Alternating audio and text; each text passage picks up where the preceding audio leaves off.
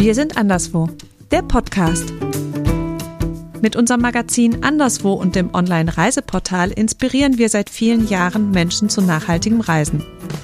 In unserem Podcast treffen wir Menschen, die sich für klimafreundliches Reisen engagieren. Wir möchten wissen, was bedeutet nachhaltiger Tourismus für sie und was motiviert sie zu ihrem Engagement. Das ist ihre Geschichte. Hallo und willkommen zum Anderswo Podcast. Mein Name ist Birte Evers und ich betreue die Unterkünfte bei der Erstellung ihrer redaktionellen Einträge im Anderswo Printmagazin. Heute ist Barbara Kenner vom Hotel Kenners Landlust bei uns zu Gast im Podcast.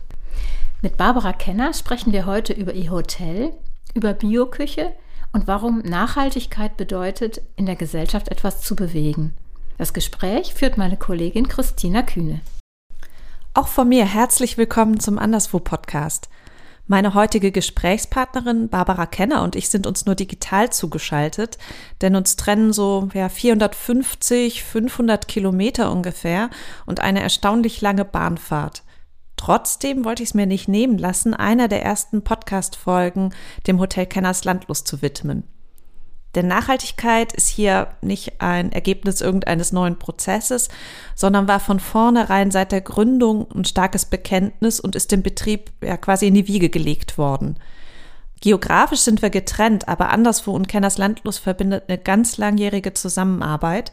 Und was ich so schätze, von Kenners Landlos geht immer so ein Optimismus aus, so eine Entschlussfreudigkeit und eine gute Laune. Und man bekommt immer den Eindruck, Stillstand, das kennen die überhaupt nicht. Da ist immer gerade eine gute Idee, die in der Umsetzung ist. Die sind immer gerade am Werkeln. Es war vor einiger Zeit der Ausbau und der Umbau des Wellnessbereiches. Während des Corona-Lockdowns haben wir da mal telefoniert. Da sagte Barbara Kenner zu mir, ja, jetzt habe ich mal Zeit für das Kochbuch, das meine Tochter und ich gerade produzieren. Und ich schreibe gerade Kinderbücher oder ganz aktuell und in der Fertigstellung Baumhäuser. Ganz tolles Thema, müssen wir drüber sprechen. Ich möchte aber auch gerne wissen, woher nimmt sie ihre Ideen und ihre Energie? Herzlich willkommen, Barbara Kenner. Danke. Wir machen den Gesprächseinstieg immer mit unserer Staffelfrage. Und zwar frage ich am Ende jeder Podcast-Folge meine Gesprächspartnerin oder meinen Gesprächspartner, was sollen wir die nächste Person fragen? In der letzten Folge hatte ich unsere Chefredakteurin Regine Quinner vor dem Mikrofon und die wollte von Ihnen gerne Folgendes wissen. Hören wir mal rein. Also für mich ist die, die äh, Frage, die ich immer super spannend bin, grad, finde, gerade so rund ums Reisen, ist, was macht dich im Urlaub wirklich glücklich? Also so, was sind die Momente, äh, die man so raus isolieren kann und wo man sagt, das, das sind die, an die ich mich erinnere und die mich wirklich dann äh, durch die nächste Zeit tragen. Bei mir ist es ganz eindeutig die Natur. Rausgehen, am liebsten noch mit meiner Familie und da stehen und entweder einen Sonnenuntergang, ein wunderschöner Baum, ähm, Wasser vom Meeresrand über meinen Füßen. Also es ist eindeutig Natur. da habe ich ganz viele Bilder sofort vor meinen Augen. Also könnten wir jetzt den Podcast mitfüllen. aber das war, glaube ich, nicht der Sinn. nee, aber was vielleicht andere auch interessiert, wie macht eine Besitzerin von einem Hotel Selbsturlaub? Möglichst ähnlich wie bei uns. Also außer, dass ich Hotels kaum ertrage, weil ich einfach, wenn ich im Urlaub bin, dann will ich wenig kommunizieren. Ich kommuniziere gerne, ich finde das wunderbar, ich finde unsere Gäste toll, aber wenn ich ähm, hier raus bin, dann brauche ich einfach mal so Abstand, möglichst eine Ferienwohnung, wo keiner da ist. Mein Mann, meine Tochter, vielleicht auch noch mal eine Freundin oder so. Und das reicht mir. Und dann ähm, gerne viel Fahrrad fahren. Wir, leihen, wir fahren sehr gerne in die Bretagne mit Pedelecs. Und zwar ins Finisterre, also am Ende der Erde. sehr schön. Wie sieht denn so ähm, Ihr Alltag aus? Haben Sie so einen typischen Tagesablauf? Also da ich ja die Leitung habe des ähm, der ganzen hauptsächlichen Alltagsgeschichten, bin ich sehr wie soll man das sagen, ausgeliefert. Also auf mich springt die Arbeit ein, wenn ich rüberkomme. Ich bin auch nicht so besonders strukturiert, ich bin super flexibel und aber auch leicht chaotisch und ähm, kann sehr gut auf alles Mögliche reagieren Aber eben dafür habe ich Sabine, die ist im Büro, die ist strukturiert, die sagt hier das und das und das und das. und ähm, dann haben wir natürlich unsere Hausdamen, unsere Gäste. Also ich bin springe relativ viel von einem Feld ins andere. Und für größere Sachen nehme ich mir Zeit, also dass ich mich dann auch noch mal ein paar Stunden hinsetze und etwas länger plane. Und dafür haben wir ein zweites kleines Büro. Da gehe ich dann rein und dann ist gut. Ähm, ich habe es im Intro auch schon gesagt, uns verbindet eine sehr lange Zusammenarbeit. Und wir hier in der Redaktion sprechen, wenn wir über so langjährige Weggefährten sprechen, schon mal gerne von Pionieren. Die Bedeutung kommt natürlich aus dem Altfranzösischen und bedeutet Fußsoldat, aber jetzt mal losgelöst von diesem ähm, militärischen Bild, könnte man da ja auch sich jemand drunter vorstellen, der ja ohne große Ausrüstung und ein sehr unbekanntes und unwegsames Terrain vielleicht auch entdeckt und beschreitet. Können Sie mit dem Bild was anfangen und sehen Sie sich so? Auf jeden Fall. Also ich habe in den 80er Jahren angefangen, biologisch zu kochen und auch viel vegetarisch und habe dann zwölf Jahre vegetarisch gegessen. Da war das alles überhaupt noch nicht bekannt. Also wenn ich essen gegangen bin, dann hieß es, naja, Sie können ja den Tagesgemüseteller kriegen und den Speck über den Bohnen, den können Sie abwickeln. das ist natürlich für Vegetarier eine Katastrophe. Ich habe damals in einem Tagungshaus gekocht wir haben dann versucht, komplett regional zu wirtschaften. Wobei man sagen muss, in den 80er Jahren war das Bioangebot, also Ende der 80er war das Bioangebot von regionalem Gemüse besser als jetzt, weil wir hier unglaublich viele kleine engagierte Bauern hatten, die auch äh, Feingemüse angebaut haben. Und ähm, für mich war das durchaus immer eine Herausforderung in meinem Leben, egal wo ich war, Sachen dann nochmal richtig zu durchdenken, also zu überlegen, ähm, was will ich denn da jetzt eigentlich mit Kochen mit diesem Zeugs? Ich weiß noch, der Klaus hatte immer Kürbisse. Und wenn ich dann gesagt habe, Klaus, ich weiß gerade nicht, was ich tun soll, immer nur Möhren und Sellerie und Weißkohl, dann sagt er, ich habe da noch einen Kürbis. dann konnte ich mir wieder was ausdenken. Und bei der Nachhaltigkeit ist es einfach so, das durchzieht unser Leben. Ich bin 81 äh, das erste Mal zu einer Demo gegangen und danach war das wie so ein Schock für mich. Also, weil ich war zur Schule gegangen. Ich war auch noch in der Schule und die haben da gesagt, wir wollen jetzt eine Demokratie sein, wir wollen aus dem Faschismus raus, wir wollen ähm, unseren Staat selbst gestalten. Wenn uns etwas nicht gefällt, dann gehen wir demonstrieren und zeigen den anderen, dass uns das nicht gefällt und dann kann die Politik sich damit beschäftigen, was sie besser machen könnte. Und so bin ich da hingegangen, völlig naiv und gedacht, wir haben ja jetzt das bessere Deutschland und ähm, ja, und dann sind da Menschen zusammengeschlagen worden, dann sind Hundertschaften durch Uelzen, wo ich damals gewöhnt, wohnt habe, ähm, im Stechschritt marschiert, Hubschrauber in, über unseren Gärten und Suchhunde, die uns verfolgt haben. Eine Frau wurde vor dem Gefängnis in Uelzen das Auge ausgeschossen mit einem Wasserwerfer. Also es war eine der gewalttätigsten Demos, die es je gab. Und ich war völlig schockiert, also weil ich war harmlose, artige kleine Schülerin und habe gedacht, was zum Teufel passiert hier eigentlich? Ist das mein Staat? Ist das jetzt das große neue Deutschland, was ich mir gewünscht habe? Und ähm, ich war eigentlich von diesem Feuer beseelt, dieses große neue Deutschland zu haben. Und dazu kamen dann natürlich, also Nachhaltigkeit ist ja kein neues Thema. Ne, 72 hat der Club of Rome gesagt, wenn wir so weitermachen, haben wir ein Problem. Da war ich noch ein Kind. Aber ähm, wir ignorieren das die ganze Zeit und tun jetzt so, als wäre da irgendwas aufgetaucht. Nein, da ist nichts aufgetaucht. Das haben wir schon seit Jahrzehnten. Und es ist mir ein Herzensanliegen, mhm. zu denjenigen gehören, zu gehören, die diese Gesellschaft verändern hin zu Nachhaltigkeit. Also insofern ja, definitiv Pioniere. und was das Hotel anbetrifft, ist es so, dass ähm, wir haben von Anfang an eigentlich nicht unbedingt ein Hotel haben wollen, sondern wir wollten die Nachhaltigkeit in die Welt bringen. Und dann haben wir gesagt, okay, dann können sich die Leute ja angucken, wie man das macht. Man kann ja nicht immer nur Nein schreien und zu Demos laufen. Man muss ja auch überlegen, was sind denn die Alternativen? Wie können wir denn leben, wenn wir es anders machen? Und so sind wir dran gegangen, unser Hotel zu gestalten, damit Leute herkommen können und sagen, ach ja, ich muss ja den Boden gar nicht versiegeln. Oh, ich kann ja auch ein paar Tage vegan sogar essen. Ist gar nicht gefährlich. und einfach Inspirationen mit nach Hause nehmen. So insofern, ja, ja definitiv Pioniere. Was für Eigenschaften würden Sie sagen, braucht man dann? Also ich glaube, ich habe eine tief verwurzelte Lebenslust. Ich habe äh, durchaus auch schwere Momente in meinem Leben gehabt, habe äh, dreimal Therapie gemacht und ich habe mal mit einer meiner Therapeutinnen darüber gesprochen, dass ich so eine Phase hatte, wo ich das Gefühl hatte, ich ertrage das alles nicht mehr und ob ich dem nicht ein Ende setze. Dann hat sie gesagt, Sie bringen sich im Leben nicht um. Sie haben so viel Lebenslust, das kann gar nicht sein. das fand ich irgendwie ganz süß. Aber da hat sie recht. Also ich liebe das Leben und mir geht's aber auch ähnlich wie im Urlaub so, Natur ist für mich das, was mich am Laufen hält. Also wir wohnen hier ja wirklich JWD ist noch geschmeichelt.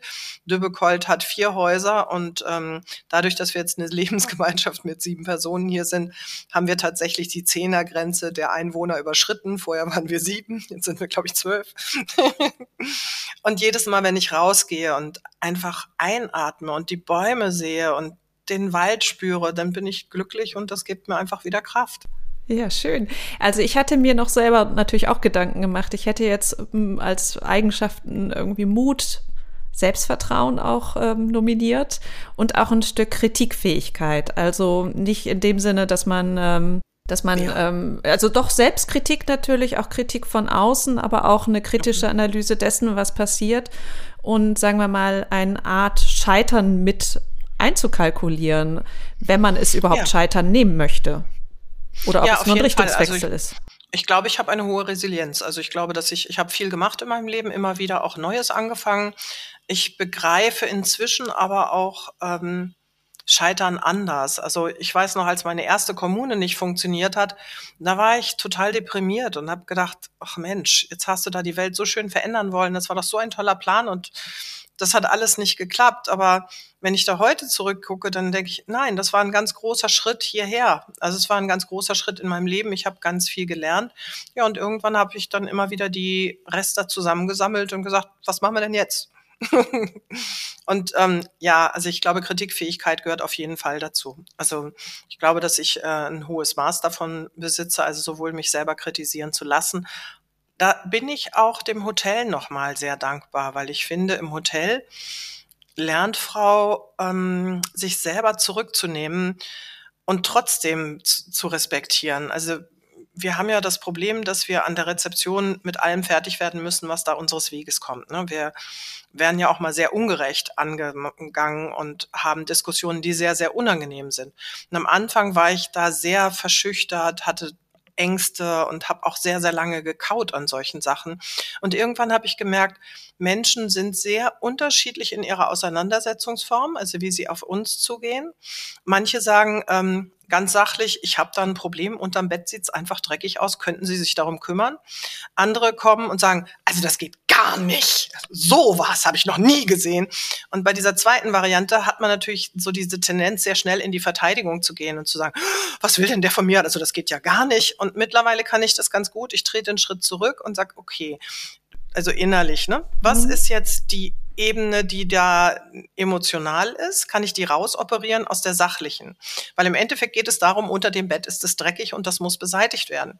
Und dieser Mensch, der mich so stark anfeindet, der will vielleicht gar nicht unbedingt das, das tun, sondern der will eigentlich nur, dass das Bett unten drunter sauber wird. Das heißt, wenn ich es schaffe, mich selber zu beruhigen und zu sagen, vielen Dank, dass Sie uns Bescheid sagen, da kümmern wir uns gerne drum, dann ist das schon mal ein großer Schritt.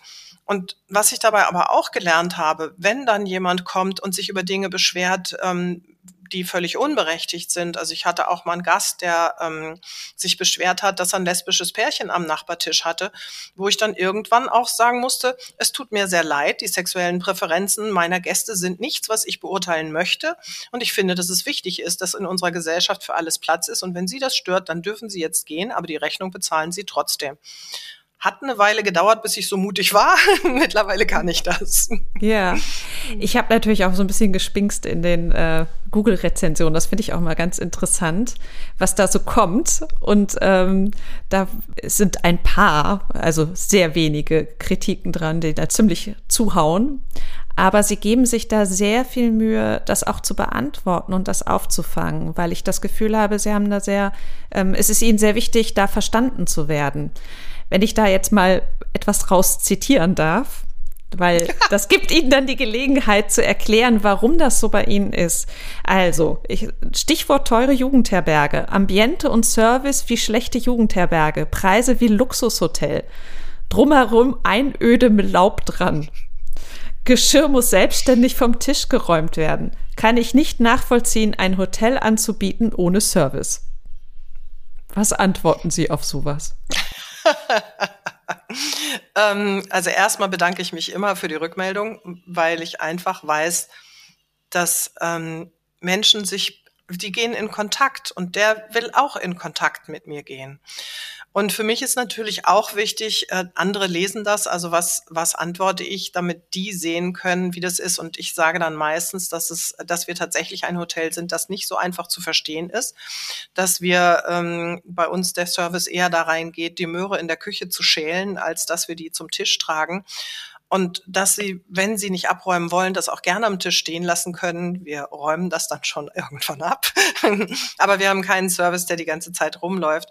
Und das ist, dass ich auch froh bin, so eine Bewertung zu bekommen, damit ich noch mal ein bisschen genauer erklären kann, wie unser Hotel funktioniert. Weil es mir wichtig ist, dass Menschen zu uns kommen, die das schätzen, was wir anbieten.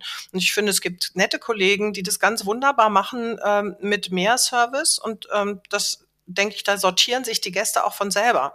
Und das heißt, so eine Bewertung gibt mir die Möglichkeit, klarzustellen, wer wir sind.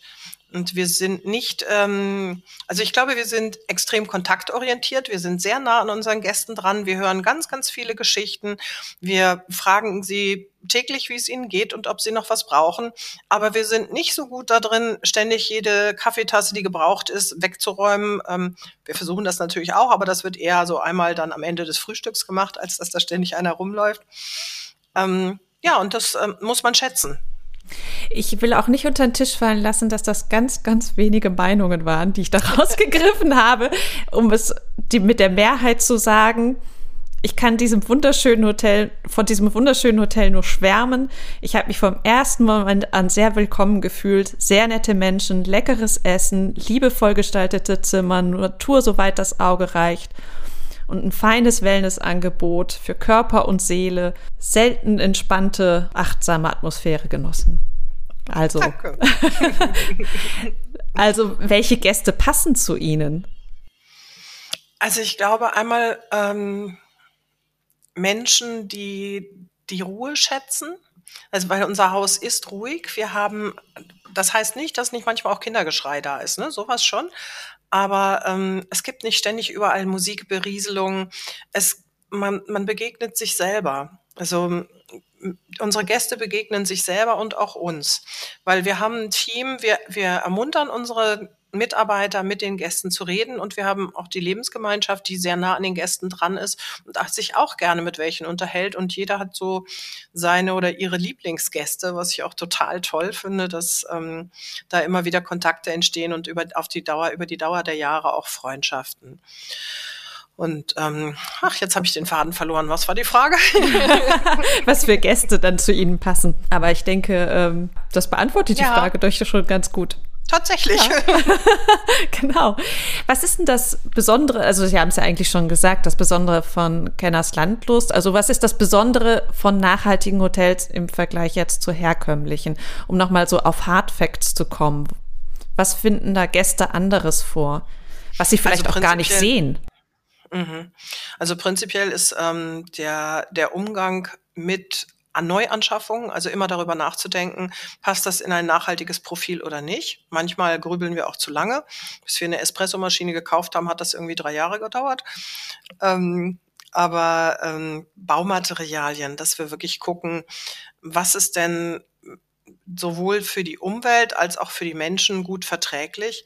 Dann ist mir ganz wichtig die biologische Ernährung, also weil mich ärgert das im Moment wirklich zum die Krätze kriegen, dass ständig erzählt wird, lieber regional als den Bio-Apfel aus Neuseeland. Und ich finde, es ist eine konstruierte, ein konstruierter Gegensatz, der mich ganz furchtbar ärgert. Wenn ich hier mich umgucke, wie viel regionale Lebensmittel ich konventionell kriegen kann, dann ist es eigentlich nur Fleisch aus der Massentierhaltung. Dann haben wir im Landkreis noch jemanden, der Gurken anbaut, Kürbisse und Zwiebeln. Wenn das für die Küche des ganzen Jahres für regional da sein sollte, hm, im Bio-Bereich gibt's da deutlich mehr. Da haben wir viel mehr Bauern, die auch wirklich Gemüse anbauen, die, ähm, die, die eine hohe Vielfalt bieten. Und ich finde dieses regional und Bio ist mir total wichtig. Und Bio ist mir auch deshalb wichtig, weil bei Nachhaltigkeit geht es nicht um Bio, weil ich es mir wert bin oder weil es schick ist oder weil gerade die Schickeria hat und das ärgert mich auch, dass es ständig so dargestellt wird. Die Latte Macchiato Schickeria mit ihrem Bio-Essen. Nein, mhm. es ist wunderbar, wenn Menschen Bio essen, egal ob sie, wo sie hingehören, in welchem Bereich der Gesellschaft. Und wir sorgen damit nicht nur für die eigene Gesundheit, sondern auch für die Gesundheit der Böden und dafür, dass eine Landwirtschaft entsteht, die nachhaltig unser Leben auf dieser Erde ermöglicht und nicht die Böden vergiftet, nicht das Grundwasser vergiftet und auch keine ähm, Tiere quält. Sowas ist mir total wichtig. Und das ist, glaube ich, in vielen Biohotels so. Was wir ähm, auch immer hervorheben, ist auch die Bedeutung von diesen Biohotels ähm, für die gesamte Region, dadurch, dass möglichst lokal eingekauft wird und die Region, die Wertschöpfung in der Region einfach auch gestärkt wird. Das ja, ist das ist ganz, äh, das ist uns auch total wichtig. Ich habe auf dem äh, Tisch keine Speisekarte, sondern eine Lieferantenkarte. Und ähm, das heißt, die Leute können sich informieren, wo die Sachen, die sie essen, herkommen. Und teilweise können sie bei denen auch was bestellen zum Mitnehmen. Ich glaube, einige wenige haben sogar einen Online-Shop, wo sie bis Berlin schicken, was ich dann auch wieder mittelig finde, aber na gut. ja. Jetzt haben wir schon ganz viel über Küche geredet und über Gäste und über die Kommunikation in Ihrem Haus. Ähm, vielleicht gehen wir noch mal so ein bisschen auf das Angebot ein, weil Sie haben ja auch ganz viel Erlebnis drumherum geschaffen. Ich habe gerade schon gesagt, das allerneueste Projekt, das gerade fertig wird, ich habe äh, sind die Baumhäuser. Ich habe auf Facebook gerade Bilder gesehen. Sieht ja fantastisch aus. Ja, Wer will da nicht hin? Wie ist dazu um, ähm, gekommen? Naja, wir haben ein Projekt mitgemacht, ähm, der Lüneburger Uni, die Leuphana, die hat ähm, nachhaltige Wirtschaft mit ähm, universitärem Wissen verknüpft. Und das war total toll. Also wir durften vier Tage im Jahr ähm, sehr hochklassige Fortbildungen mitmachen. Und ich finde, dass unsere Gesellschaft dringend eine stärkere Verknüpfung der kleineren Wirtschaft mit den Unis braucht. Also ich finde, es war ein ganz wahnsinnig tolles Projekt, weil wenn du erstmal raus bist aus der Ausbildung, dann ist Fortbildung halt ziemlich schwierig. Da gibt's immer nur Zeitungen lesen oder irgendwelche Fortbildungsangebote, die halt jetzt vom Level so sind, dass ich komplett unterfordert bin und dann da einen Tag rumsitze, um vielleicht irgendwie so ein paar Gramm Infos mitzunehmen. Und das war bei der Leuphana ganz anders, war total toll. Und im Zuge dieses Projektes haben wir dann irgendwann gesagt, okay, wie wär's denn, wenn wir nochmal neu bauen und wenn wir nochmal Baumhäuser bauen und die komplett anders auflegen. Und es war dann 2012 soweit, dass wir sogar eine Förderrichtlinie gefunden haben. Diese Förderrichtlinie wir haben dann schon Gespräche mit dem ähm, Umweltministerium in Niedersachsen gehabt und äh, waren kurz davor, den, den ähm, Antrag genehmigt zu bekommen. Also wir haben so ein 36 Seiten Pamphlet geschrieben und ähm, dann gab es einen Ministerwechsel und damit wurden die Kassen geleert und unser Projekt hätte zu lange gedauert und wir waren raus. Dann waren wir erstmal traurig und das war aber auch wieder so ein Moment, den ich total spannend finde. Also so dieses so ein Projekt zu entwickeln, wo man dann da steht und denkt, boah, wäre das toll dann kurz vor der, der Verwirklichung zu stehen und dann noch einmal ausgebremst zu werden, ist nicht schön. Aber ähm, ich habe gemerkt, Kenny und ich haben uns hingesetzt und haben gesagt, aber es war doch toll, dass wir es entwickeln konnten, oder? Es war doch richtig klasse. Naja, und dann ähm, wurde diese Richtlinie nochmal anders aufgesetzt. Also in, ähm, die Regierung änderte sich und das ist immer so, ähm, die eine Seite will gerne Riesenprojekte zum Vorzeigen, die andere Seite lieber kleine. Und so haben wir dann die Teile des Projektes in so Partien aufgesplittet. Also, dass wir erstmal das Wellness, das haben wir auch komplett selbst äh, finanziert, ohne Förderung. Dann haben wir aber die Zimmer umgebaut zu Naturthemen haben also in unsere Zimmer, es gibt jetzt den Biberbau, die Wolfshöhle, das Adlernest, ähm, wo man dann immer Informationen zu den jeweiligen Tierarten findet weil wir unseren missionarischen Trieb ja ausleben wollen und den Leuten so ein bisschen nahebringen, wo sie denn hier sind. Diese Informationen sind aber versteckt. Also wir wollen nicht, dass ähm, unsere Gäste im Museum leben, sondern dass sie, wenn sie wollen, sich Informationen raussuchen können. Das heißt, man muss so ein bisschen Klappen hoch machen oder irgendwo was rausziehen oder mal durch ein Guckloch gucken und dann findet man was. Ne, und im ähm, unser letztes Projekt war dann eben diese Baumhäuser, weil wir dann gesagt haben, okay, vielleicht machen wir es einfach ein bisschen anders als damals geplant. Also da war das noch deutlich größer. Und jetzt haben wir ähm, zehn Baumhäuser gebaut, sind doch ziemlich groß geworden, aber nicht so groß wie damals geplant. und haben den Antrag dann 2019 gestellt. Dann sind wir durch Corona ausgebremst worden, weil es war klar, dass der Antrag genehmigt würde aber die EU konnte das Geld nicht freischaufeln. Das heißt, wir hatten Geld eingesammelt und ganz faszinierend finde ich auch, unsere Gäste haben diese Baumhäuser finanziert. Das finde ich so wunderbar. Also die haben investiert in Zehntausender Schritten, die jetzt in einem Fonds sind. Ähm, da ist bei uns auch immer noch Platz für Investitionen, weil immer mal welche rausgehen, welche reingehen. Und wir können äh, immer mal wieder was davon abzahlen, je nachdem, wie sich das bei uns entwickelt. Die Baumhäuser haben dann leider 2020 nicht anfangen, wir konnten eben nicht anfangen zu bauen, weil sich die EU nicht getroffen hat. Und wir haben dann erst 22 im Frühjahr oder im Juni das endgültige Go gekriegt.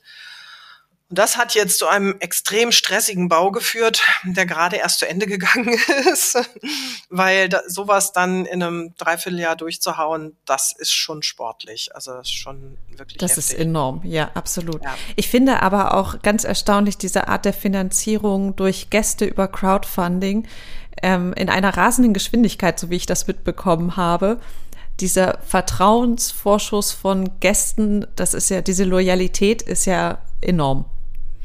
Also das ist auch etwas, was uns richtig rührt. Also wo ich ja. richtig gemerkt habe, wir haben ein Newsletter rausgeschickt, als wir den Antrag gestellt haben und haben gedacht, naja, mal gucken. Weil, also ehrlich gesagt, Banken und Hotellerie, das ist ein schwieriges Thema. Wir sind ja seit Basel II ähm, gibt es das Bonitätsthema. Also das heißt, die Branchen werden nach Bonität aufgeteilt und wir sind sowieso schon mal die schlechteste Bonitätsklasse. Und äh, dadurch, dass wir keine reichen Erben sind und nirgends viel hergekriegt haben, haben wir alles durch Kredite finanziert. Und ähm, da war dann, als wir dann mit dem Projekt angekommen sind, da hat die Bank gesagt, hm, nö. und ich finde das auch total toll, dass unsere Gäste gesagt haben, nein, wir wollen, dass ihr das macht. Und wir wollen unser Geld gerne bei euch investieren. Und jetzt gerade bei den letzten hatte ich so ein wunderbares Treffen, da haben welche wieder was übernommen und die haben dann gesagt, ja, wir haben überlegt, ob wir bei euch investieren, weil wir sind eigentlich eher so sozial unterwegs und wollen gerne so soziale Projekte ähm, fördern und ihr seid ja nun doch auch relativ teuer und ähm, so viele aus unteren Einkommensklassen können sich das nicht leisten. Aber wir haben gemerkt, dass ihr ganz viel in der Gesellschaft bewegt. Weil einfach eure Gäste was mitnehmen und in die Gesellschaft tragen. Und bei euch sitzen viele Entscheider, die dann wirklich auch was ändern in ihren Firmen, in ihrem Leben, in ihrer Arbeit. Das fand ja. ich ganz rührend. Das fand ich auch ähm, einen interessanten Aspekt bei Ihren Antworten bei den Google-Rezensionen, um dann nochmal drauf zu kommen, dass Sie nochmal darauf verweisen, Ihre Mitarbeiter einfach auch angemessen bezahlen zu wollen, ähm, was dann so quasi ein Dumping-Angebot quasi auch ein bisschen unmöglich macht, ein Stück, weil Sie diese soziale Verantwortung Ihren Mitarbeitern auch gegenüber tragen. Ist nicht ganz unwesentlich. Ja, also ich ähm, habe mal ein sehr spannendes Telefongespräch geführt mit einem Gast, der sagte, also sie sind ja wahnsinnig teuer. Dafür kann ich doch eine ganze Woche nach Ägypten reisen und äh, mit Flug. Ähm, vorher hatten wir uns schon eine Viertelstunde darüber unterhalten, wie das denn auf der Welt ist und Ausbeutung in ähm, Drittweltländern und so weiter. Er war ein Professor. Und dann habe ich gedacht, und zum Schluss diese Aussage. Also womit kriegen wir denn billige Preise zustande? Genau durch diese Ausbeutung. Das, ähm, ja, aber das ist ein Thema, an dem dürfen wir gesellschaftlich arbeiten. Vielleicht ist es ja sogar so, dass das jetzt durch Corona sich für unsere Branche etwas ändert, weil ähm, die Gastronomie und Hotellerie ist, finde ich, seit 30 Jahren kontinuierlich chronisch unterbezahlt und ähm, hat dadurch auch irre Schwierigkeiten. Also wir versuchen, unsere Leute gut zu bezahlen, aber gut ist relativ. Also weil in der Gastronomie sind immer noch keine besonders guten Löhne. Mhm. Und ich finde, das muss sich ändern. Aber dadurch, dass jetzt auch einiges eingegangen ist, ähm, geht es, dass viele Kollegen die Preise etwas erhöhen können. Und weil wir kein Personal mehr finden, müssen wir sie teurer bezahlen, was ich auch gut finde. Weil ich kann ja auch nicht da alleine sitzen. Also als wir hier angefangen haben, war der ortsübliche Lohn sechs Mark die Stunde. Das ist echt sowas von super peinlich. Hätte ich das vorher gewusst, hätte ich vielleicht nicht angefangen. Und da kann man nicht sagen, ach, ich zahle mal kurz das Doppelte. Also selbst mhm. wenn wir etwas höhere Preise rechtfertigen können, so hoch geht's dann doch nicht. Und da bin ich im Moment über die derzeitigen Entwicklungen ganz glücklich. Also man muss sich überall anmelden. Wir sind ein bisschen knapper geworden und auch ein bisschen teurer. Wenn da die Angestellten was von abkriegen, umso besser. Ja, wir sind ein bisschen abgedriftet. Wir waren eigentlich noch so ein bisschen bei Kenners Landlust und sind gestartet bei den Baumhäusern, ähm, die man jetzt buchen kann. Nochmal ein ja. deutlicher Hinweis. Sieht wirklich fantastisch aus. Gerne anschauen und ähm, einmal auf Buchen klicken. Aber was erlebt man sonst bei Ihnen? Das ist ja nicht alles. Nee, das stimmt. Als wir angefangen haben, haben wir so gedacht, auch Bioessen und Natur, das ist doch super, das muss doch jeder toll finden. Und dann haben wir festgestellt, wir sind in einer No-Name-Region. Kein Schwein findet uns, also, weil die Leute suchen immer Berge oder Meer und dazwischen gibt's nichts.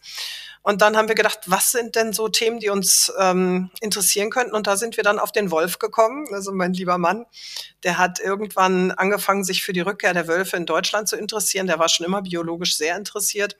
Und als er damit anfing, habe ich noch gedacht, naja, Rehe sind ja auch was Schönes, was soll das denn? aber, aber ich muss sagen, mittlerweile hat er mich völlig mitgenommen mit seiner Wolfsbegeisterung, weil ich es so spannend finde, wie Wölfe agieren.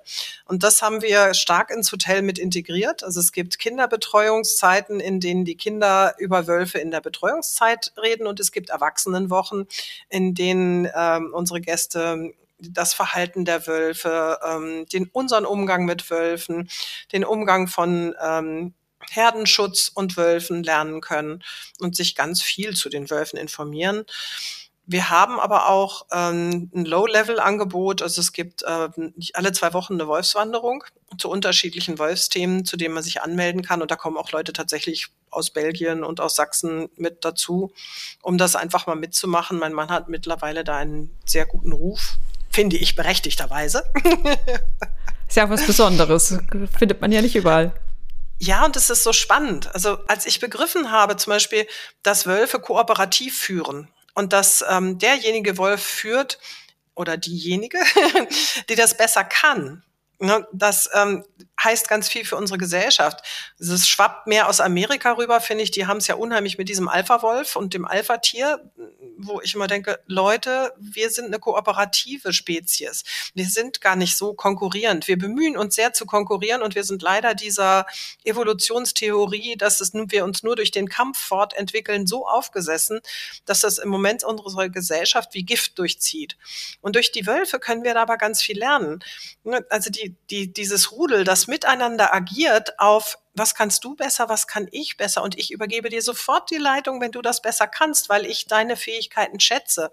Oder auch die, die jungen Wölfe bleiben ja noch ein Jahr bei den Eltern und passen auf die Babys auf und danach gehen sie erst weg. Das finde ich auch total spannend. Also wir sind uns sehr ähnlich eigentlich als Spezies. Nach innen unheimlich beschützend und liebevoll, nach außen durchaus aggressiv. Aber auch da gibt es ja in Deutschland weniger, aber in äh, Kanada haben sie das, glaube ich, beobachtet. Zum Beispiel bei der Karibu-Jagd. Ich glaube, in der Mongolei passiert das auch. Wenn also größere Tiere gejagt werden, dann schließen sich Wolfsrudel, die sonst nicht zusammengehören, zusammen um zu jagen und sich dann die Beute zu teilen. Und auch das finde ich total spannend. Also da können wir für unsere Gesellschaft so viel von lernen und das tragen wir auch gerne an unsere Gäste weiter. Sie haben vorhin was ganz Spannendes gesagt und zwar, dann haben wir uns überlegt, was wir gut finden. Ich finde ja, das sind zwei verschiedene Ansätze, zu sagen, man entwickelt ein Hotelkonzept ähm, nach den Bedürfnissen, ganz klassisch im Marketing, der Wurm muss dem Fisch schmecken und nicht dem Angler. Oder man sagt, ich finde das und das gut, das passt zu uns. Wir entwickeln dieses Angebot in dem Vertrauen darauf, dass es auch einfach Leute gibt, die ähnlich ähm, gestrickt sind und die das Angebot auch gerne wahrnehmen möchten. Schafft man so Authentizität? Auf jeden Fall. Also ich finde, das äh, ist eins, äh, eins meiner wichtigsten Themen. Ich glaube, dass wir in der Schule etwas ganz Falsches lernen, nämlich dieses, ähm, was wird gerade benötigt und die Ausbildung sollst du dann machen. Und ich glaube, die Frage ist, wer bin ich und was kann ich dieser Gesellschaft geben? Das ähm, ist für mich eine Kernfrage für unser Leben und so sehe ich das bei uns als Hotel auch. Dazu kommt für mich aber auch, dass Nachhaltigkeit ganz extrem durch Authentizität gesteuert wird. Eine nicht authentische Nachhaltigkeit kann gar nicht funktionieren. Dann haben wir nicht begriffen, worum es geht, nämlich darum, dass wir im Einklang mit anderen und der Umwelt weiterleben können und das auf Jahrhunderte. Und das kann man nicht faken. Entweder funktioniert das oder es funktioniert nicht. Und entweder liebe ich diese Erde und möchte ihr was geben und möchte ein Teil davon sein, ja, oder ich versuche irgendwie Kohle zu machen. Und ähm, ich glaube, dass also gerade so so ein Profil auf Nachhaltigkeit, man merkt das ja im Moment auch, Greenwashing ist ja wirklich äh, so im Aufwind, dass es geradezu unglaublich ist. Und auch da funktioniert es nicht wirklich. Und trotzdem muss ich sagen, also wenn ich sehe, dass konventionelle Betriebe, die eher sehr konventionell sind, mit Nachhaltigkeit werben, jedes Mal bewegen sie sich auch ein Stück. Ne? Also, und ja. das sollte man auch loben und nicht immer nur an dem rummaulen, was nicht ganz perfekt ist, weil ich finde, wir müssen nicht perfekt sein, aber wir müssen uns bewegen. Und die Aufgabe derjenigen, die das vielleicht schon ein bisschen besser kapiert haben, ist aber auch zu sagen, ihr könnt euch aber noch ein bisschen mehr bewegen, ne? Das reicht so nicht. das stimmt. Woran messen Sie denn Ihre persönlichen Erfolge? Demnach nicht an dem Umsatz. Oder ist durchaus auch interessant für uns. ähm, ja, also ich glaube, dass für mich wirklich diese Momente der Rückmeldung der Gäste ganz, ganz wichtig sind. Also ich weiß, dass eine mal kam und sagte, ich bin hier reingekommen und ich habe das gerochen und ich habe gedacht, boah, ist das eine tolle Atmosphäre, so will ich das zu Hause auch haben. Und dann bin ich zu Hause, ich wollte sowieso renovieren, dann habe ich Holzfußboden reingelegt und ich habe ihn nicht versiegelt. Solche Sachen, das sind so Momente, wo ich das Gefühl habe, ja, da haben wir wirklich viel bewegt. Oder auch, wenn ich merke, also wir haben durchaus auch Leute hier, die in irgendwelchen Ministerien arbeiten, die auch sagen, Mensch, also an den Stellen und so weiter, da, da diskutieren wir gerade. Und ich finde es total interessant, mich mit diesen Menschen auseinanderzusetzen und nochmal zu sagen, ja, hätten wir auch Ideen zu. ja. Und ein bisschen die Basis mit reinzubringen. Oder ich fand es auch spannend, wir haben einen Manager einer der großen ähm, Atomkraft ähm, produzierenden Firmen da gehabt und der dann, also der dann irgendwann ganz aufgeregt wurde und sagte, und dann habe ich mich mal erkundigt, wie das mit den Endlagerbehältern ist, wie lange die halten sollen. 120 Jahre. So, ich sag, ja, hm. keine gute Idee mit den 120 Jahren für etwas, was eine Million Jahre strahlt. Also ja. sowas, das hält mich wirklich am Laufen, zu merken, so dass wir was bewegen, dass ähm, ja, dass wir auch einen Impact in der Welt hinterlassen, den ich schön finde. Aber auch einfach den, den, das Leben genießen. Also ich finde es auch toll, einfach zu merken, so unseren Gästen geht's gut, uns geht's gut. Wir sitzen da und genießen mal ein leckeres Essen. Ne? Mhm. Haben Sie denn demnach auch nicht das Gefühl, irgendwo mal anzukommen? Hm, bin ich nicht angekommen? Also ich, ich, weiß nicht. Darf man sich nicht mehr bewegen, wenn man angekommen ist? also ich bin sehr zu Hause hier, so und ich will auch hier bleiben. Ich würde gerne hier sterben. Also wir haben äh, die Lebensgemeinschaft gegründet, nachdem ich eine Freundin aufgenommen hatte, die Krebs hatte und die auch dann gestorben ist. Und äh, wo ich gemerkt habe, dass unser Hotel sehr, sehr gut damit umgegangen ist. Also die sah eindeutig super krank aus und unsere Gäste haben das aber gut geschafft. Sie haben freundlich mit ihr geredet, sie haben ihr ihren Platz gelassen. Und ich habe gedacht, das finde ich eigentlich wirklich optimal. Sie hatte ein Zimmer, konnte ganz in Ruhe ihr, den Rest ihres Lebens genießen. Hat ich, ich hatte musste nicht meinen ganzen Alltag ändern, weil das Hotel ja schon als Struktur da war. Also wenn man das privat macht, wird das unheimlich schwierig. Es gab Essen zu bestimmten Zeiten. Wenn sie noch was brauchte, dann konnte ich mich darum kümmern. Und da habe ich dann gedacht, hm, ich würde gerne wieder Gemeinschaft leben. Und ich fände es gut, wenn ich irgendwann hier genauso raussterben würde, wenn es denn mal soweit ist. Und ähm, ja, dann haben wir uns geöffnet und mittlerweile sind wir, wie gesagt, sieben Leute, die hier wohnen. Und ich finde das total spannend. Äh, Einkommen meinte ich jetzt auch im Sinne von, dass man sagt, man hat das jetzt erreicht und das, darauf ruht man sich jetzt ein bisschen aus. Das ist, glaube ich, nicht mein Ding. Nee. Veränderung da gehört ich, da doch sehr zu Ihnen. ja, ja. Mein Bruder und ich sind uns da ähnlich. Ähm, tausend Ideen pro Minute. Man muss ein bisschen aufpassen, welches die guten sind. Und man braucht auch Partner, die auch mal sagen, äh, kannst du mal hinsetzen und Ruhe geben. sehr schön. Sie haben vorhin schon angesprochen, es ähm, passiert sehr viel, auch im nachhaltigen Tourismus. Wie, wie sehen Sie gerade so die Entwicklung? Also ich wünsche mir noch deutlich mehr Bewegung. Also ich finde, dass, ähm, also was mich eben wirklich ärgert, ist, dass Bio im Moment am Verlieren ist. Also dass ähm, dieses mit dem Regional, das geht, zieht sich, finde ich, wie Gift durch unsere Gesellschaft und dass den Leuten auch nicht klar ist, dass ein regional gequältes Tier immer noch ein gequältes Tier ist. Und ähm, bloß weil es der Bauer nebenan aufzieht, ich komme vom Bauernhof, wir haben äh, eine Ferkelerzeugung gehabt, also 50 Zuchtsauen, die gequält da standen. Deshalb bin ich auch so eine überzeugte Bio-Frau, weil ich einfach wirklich, das war so furchtbar, dass ich da heute noch Albträume von habe. Als wir unsere Kleinkommune gegründet haben, den, haben wir den Hof übernommen und haben das noch zwei Jahre gemacht, weil wir uns nicht getraut haben, die einfach abzuschaffen. Und danach haben wir radikal auf Bio umgestellt. Und ähm, da muss ich einfach sagen, regional ist wichtig für den Transport. Aber das andere ist auch super wichtig. Wenn wir nicht anfangen, unsere Umwelt anders zu behalten, behandeln, dann wird es nicht funktionieren. Und wenn wir weiter einfach Gift auf den Acker streuen, wenn wir unseren, unser Trinkwasser vergiften und verseuchen mit Gülle, und ich finde, bei den Tieren, da gibt es ja mehrere Aspekte. Also ich fand es sehr spannend, ähm, Jonathan Safran Foer hat ein gutes Buch geschrieben, Tiere essen. Der hat angefangen, ähm, darüber zu forschen, wie ist das eigentlich mit unserer Ernährung, als er ein Kind gekriegt hat. Und der hat gesagt, wir essen eigentlich nur kranke Tiere. Das ist mir vorher gar nicht so aufgefallen, aber das stimmt. Diese Massentierhaltung, die funktioniert nicht mit gesunden Tieren, weil gesunde Tiere können dort, gibt es da nicht. Das, die können da nicht überleben. Also, und ähm, es gibt, finde ich, schon auch in der normalen Landwirtschaft, in der konventionellen Verbesserungen, also Mutterkuhhaltung auf der Weide, finde ich schon mal wesentlich besser als diese ganze äh, Schweine eingesperrt Geschichte. Ne? Aber trotzdem, sich hinzusetzen und zu sagen, regional ist die Lösung, und das sehe ich im Tourismus im Moment auch ganz viel, liegt aber auch daran, dass der Biozertifizierungsprozess furchtbar kompliziert ist. Und das liegt für mich aber auch wieder an Deutschland.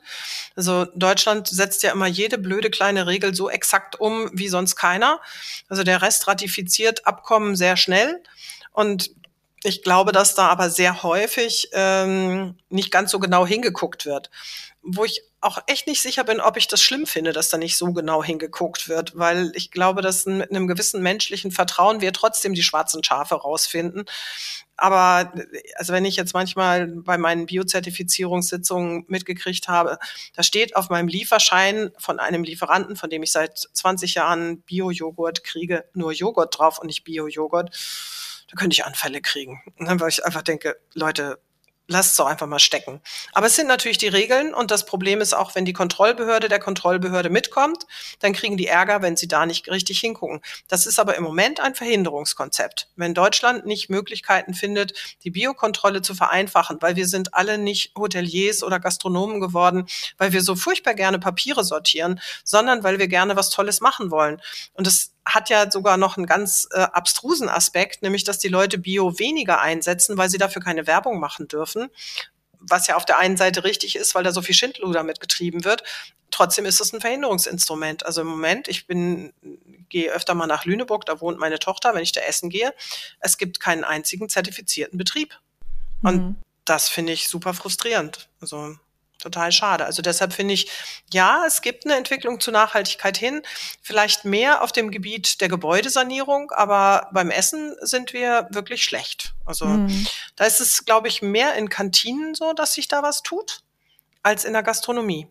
Deswegen haben wir auch miteinander geredet, um ein Stück weit ähm, ja, Bewusstheit auch zu schaffen. Das finde ich immer ganz wichtig, einmal über die Hintergründe auch zu sprechen. Gibt es denn irgendeine Frage, die wir Ihnen noch hätten stellen sollen, die wir vergessen haben? Hm. Äh, nö. also ich könnte noch ganz viele Fragen beantworten, ja. aber es gibt nicht die Frage, nein. Es gibt immer nein. viele Fragen im Leben und das ist auch schön so. also mir werden im Nachgang noch ganz, ganz viele einfallen, aber wir bleiben ja auch im Austausch, Gott sei Dank. Gerne. Ähm, zum Schluss würde ich Sie bitten, einmal den Staffel in die Hand zu nehmen und die nächste Frage an meine nächste Gesprächspartnerin, meinen nächsten Gesprächspartner zu stellen. Ja, ich würde ja gerne wissen, was das Wort Weltverbesserung für diese Person bedeutet. Spannend. das ist schon wieder so eine Frage, die so ganz in die Tiefe geht. Sehr spannender ja, Einstieg. Das ist bei mir so. Sehr schön. Ja, vielen, vielen Dank, Barbara Kenner, für dieses super anregende Gespräch. Hat mir wahnsinnig viel Spaß vielen gemacht. Vielen Dank. Und ähm, auch vielen Dank an unsere Hörerinnen und Hörer. In den Shownotes findet ihr alle wichtigen Links zu Kenners Landlos, zu unserem Reiseportal www.wirsindanderswo.de und zum Bestellformular der Printausgabe Anderswo. und natürlich auch zu unseren Social-Media-Kanälen, über die ihr gerne in Austausch mit uns kommen könnt. Für alle, die regelmäßig mit Urlaubstipps versorgt werden möchten, noch die Empfehlung, unsere Newsletter zu abonnieren. Auch den Link findet ihr in den Show Notes. Wir hören uns, wenn ihr mögt, in der nächsten Podcast-Folge wieder. Eure Christina Kühne.